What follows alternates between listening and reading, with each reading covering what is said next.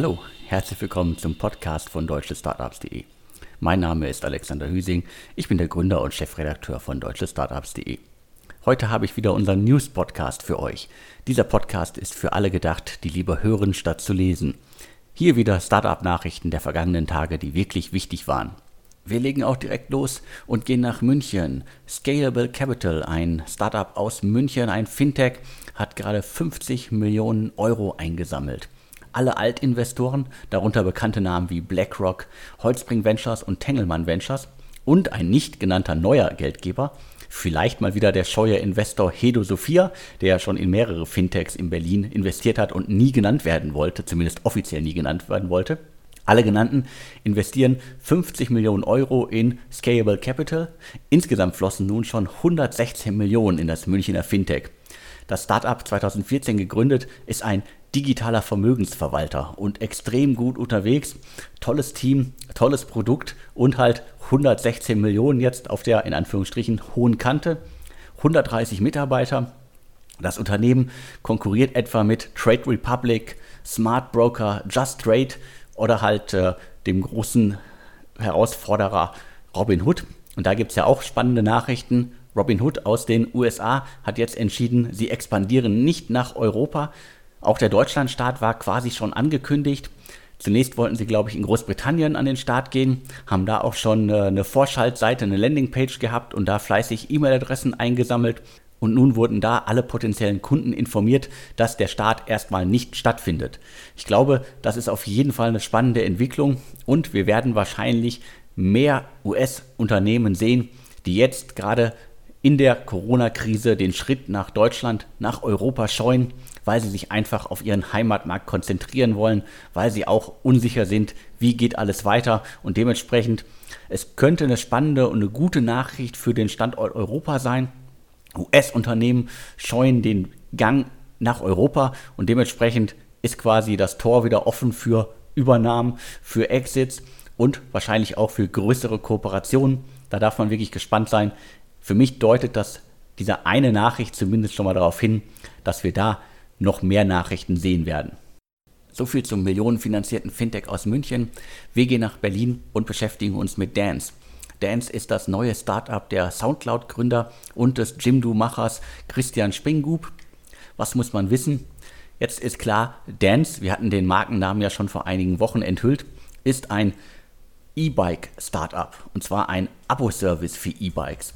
Im schönsten PR-Sprech schreiben die Hauptstädter zur Gründung, zumindest zum offiziellen Start, Ziel von Dance ist es, eine vernetzte globale E-Bike-Community aufzubauen und gemeinsam mit seinen Nutzern eine Bewegung zu starten, die Städte fahrradfreundlicher und lebenswerter zu machen.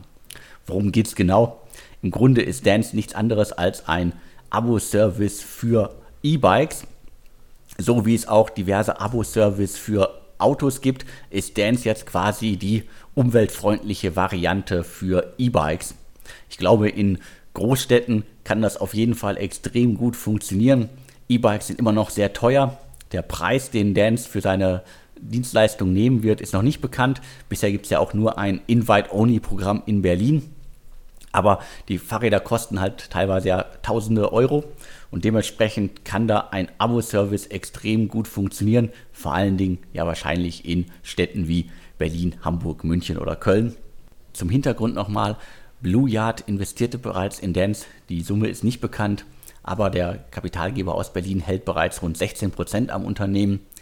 Aber sehr wahrscheinlich braucht Dance in den kommenden Wochen, Monaten noch viel mehr Geld, weil die müssen die Fahrräder ja auch erstmal kaufen, bereitstellen und so weiter. Und dementsprechend kann ich mir da gut vorstellen, dass wir da bald eine weitere Millionenfinanzierung sehen werden. Wird nicht lange auf sich warten lassen. Schneller Themenwechsel, jetzt geht's um So Safe.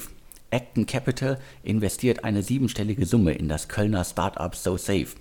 Die Jungfirma 2018 gegründet, testet, sensibilisiert und schult Mitarbeiter im richtigen Umgang mit Cybersecurity.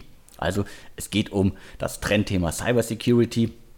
In der Vergangenheit investierte bereits Global Founders Capital in das Unternehmen, das bereits 55 Mitarbeiter beschäftigt. Das frische Kapital soll unter anderem in die Internationalisierung und die Erweiterung der Cybersecurity Trainingsplattform fließen. Auch eine Produkterweiterung mit Fokus auf Remote Work ist geplant.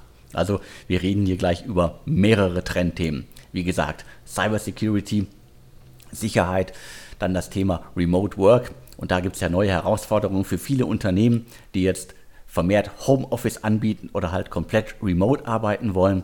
Und SoSafe scheint da eine extrem gute Lösung zu haben, wenn jetzt schon, also zwei Jahre nach dem Start oder nach der Gründung, über 200 Unternehmen auf das Angebot von SoSafe setzen, dann müssen die was richtig machen. Und ich denke, man sollte SoSafe weiter auf der Agenda haben. Nach Global Founders Capital steigt jetzt Acton Capital ein und wir werden da sicherlich in den kommenden Monaten, Jahren weitere große Runden sehen.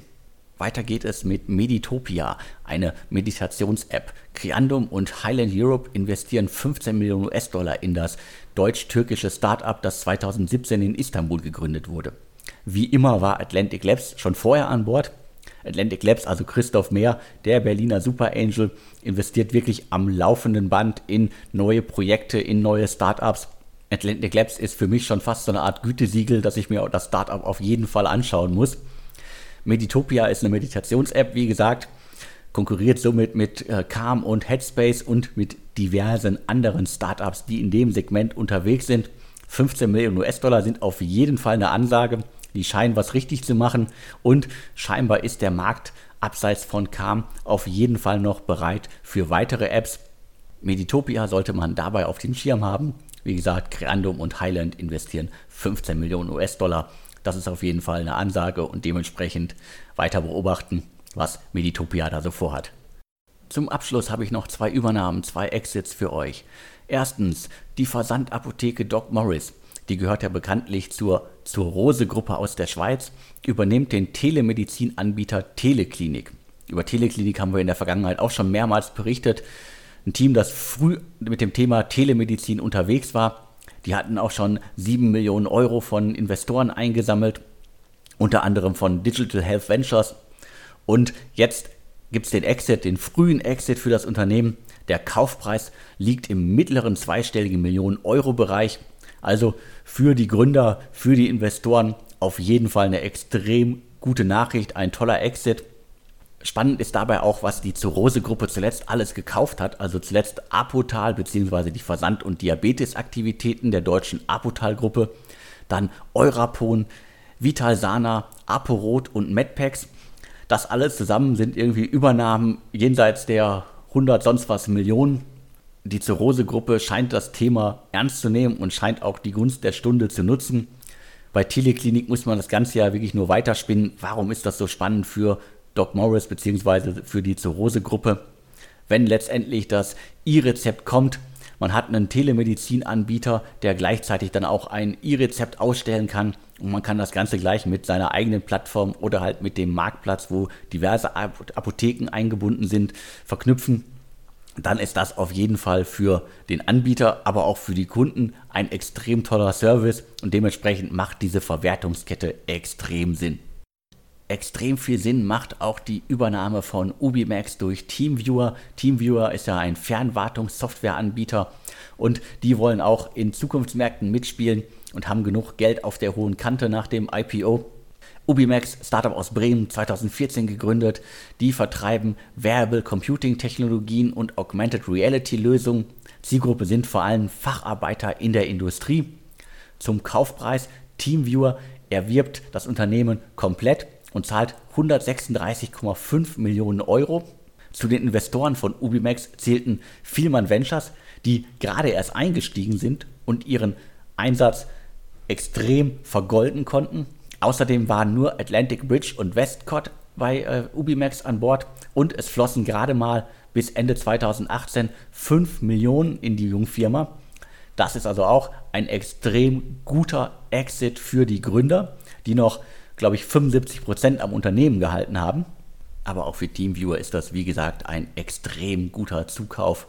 Jetzt aber genug Extreme hier im Podcast. Ich bin auch schon wieder durch für diese Woche. Das waren die wirklich wichtigen Meldungen der vergangenen Tage. Wie immer kurz und knapp auf den Punkt gebracht. Ich hoffe, es hat euch gefallen. Wenn ja, dann hören wir uns hoffentlich in der kommenden Woche wieder. Und mir bleibt nur noch zu sagen und tschüss.